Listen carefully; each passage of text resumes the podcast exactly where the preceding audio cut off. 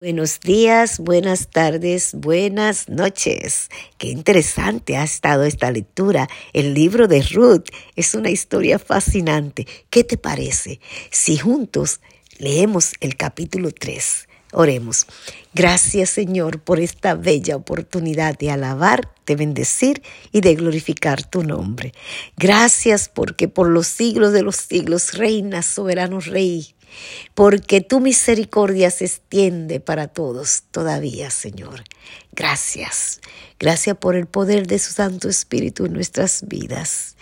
Por favor, Señor, permítenos entender lo que leamos hoy.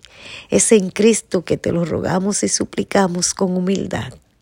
Gracias, Señor. En Jesús lo agradecemos. Amén. Capítulo 3 de Ruth.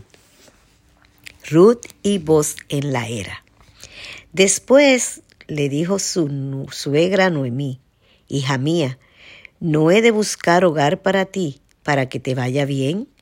¿No es vos nuestro pariente con cuyas criadas tú has estado? He aquí que él avienta esta noche la parva de las cebadas. Te lavarás, pues, y te ungirás, y vistiéndote tus vestidos irá la era, mas no te darás a conocer al varón hasta que él haya acabado de comer y de beber. Y cuando él se acueste, notarás el lugar donde se acueste, e irás y descubrirás sus pies, y te acostarás allí, y él te dirá lo que hayas de hacer. Y ella respondió, haré todo lo que tú me mandes. Descendió pues a la era e hizo todo lo que su suegra le había mandado. Y cuando vos hubo comido y bebido y su corazón estuvo contento, se retiró a dormir a un lado del montón. Entonces ella vino calladamente y le descubrió los pies y se acostó. Y aconteció que a la medianoche se estremeció aquel hombre y se volvió. Y aquí una mujer estaba acostada a sus pies. Entonces él dijo, ¿quién eres? Y ella respondió, Yo soy Ruth, tu sierva, extiende el borde de tu capa sobre tu sierva, por cuanto eres pariente cercano.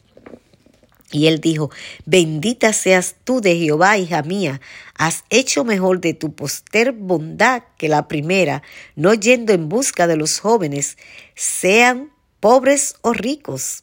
Ahora pues, no temas, hija mía, yo haré contigo lo que tú digas, pues toda la gente de mi pueblo sabe que eres mujer virtuosa. Y ahora, aunque es cierto que yo soy pariente cercano, con todo eso hay pariente más cercano que yo. Pasa aquí la noche y cuando sea de día, si él te redimiere bien, redímate. Mas si él no te quisiere redimir, Yo te redimiré, vive Jehová, descansa pues hasta la mañana. Y después que durmió a sus pies hasta la mañana, se levantó antes que los hombres pudieran reconocer uno a otros, porque él dijo, no se sepa que vino mujer a la era. Después le dijo, quítate el manto que traes sobre ti y tenlo.